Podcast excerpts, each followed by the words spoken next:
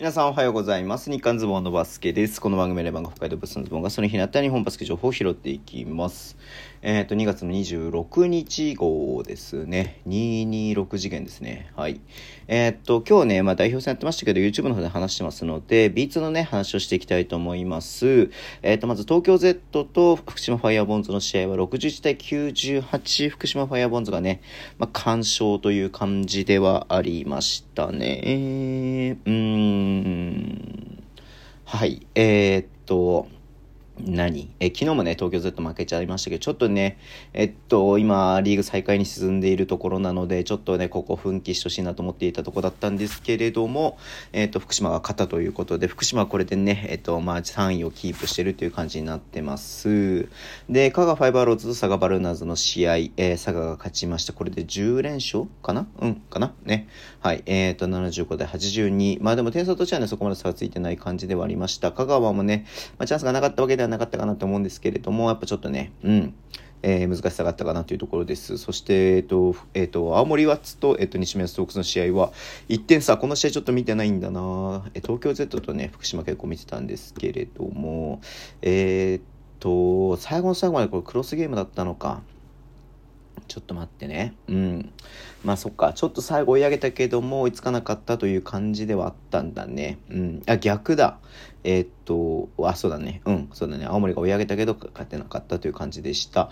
これでだから、青森がここの節2連敗で、西宮が2連勝だったので、順位が入れ替わりましたね。もともと青森は3位にいたんですけれども、えー、っと、21勝22敗で福島が3位で、20勝23敗で、えー、っと、西宮と、えー、青森が並んでるという感じですね。はい。えー、でね、昨日までやっていた、えっ、ー、と、愛媛もね、20勝23敗なので、ワールドカード争いがね、これ結構ね、えっ、ー、と、見もの物ですね。この3チーム、プラスまあ福島も、え、勝率が近い、近いとか1ゲーム差しかないので、まあ、この4チームで、えっ、と、3枠を争うという形になってますね。はい。えそして、越谷ファーストアルティーリ千葉の試合はなんと101対60、越谷がね、40点差をつけて勝ちましたね。1クォーターからね、バッキバキでしたけれども、うん。いやー、ね、これでだから、えっ、と、2ゲーム差でね、今節迎えたんですよね。アルティーリが首位だったんですけれども、えー、勝率がこれで32勝11敗で並んで、えー、越谷が1つ上に行ったということで、1つ上に行ったというか、まあ、勝率は並んでるんですけども、まあ、直接対決の関係で越谷が上にいるという感じになってますね。すごいね。うん。別にね、アルティーリの方もラベネルもいるし、アシュリーがなんか短い、これアシュリーなんかだったのかなうん。えー、で、ライオンズも出ていてという感じだったんで、まあ、こんな中ね、しっかり越谷が勝ったというところで、まあね、越谷は前節ちょっと負けたりとか2勝、1勝1敗がね、立ったりとかしたので、ここで2つ勝ったのはかなり大きいですね。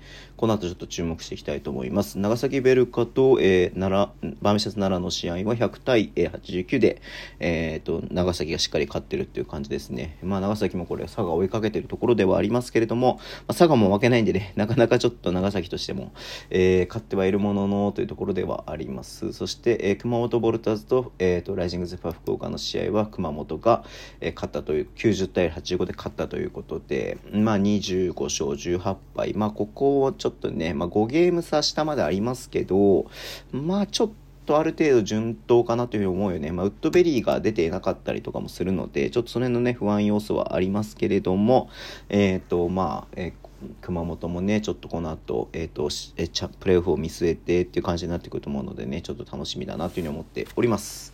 はい、そんな感じでね、今日は終わりにしたいと思います。Twitter のもう以上発信します。フォローお願いします。YouTube 毎日やってます。ラジオとかのアプリで聞いてる方はボタンを押してください。では今日もお付き合いいただきありがとうございます。それでは、いってらっしゃい。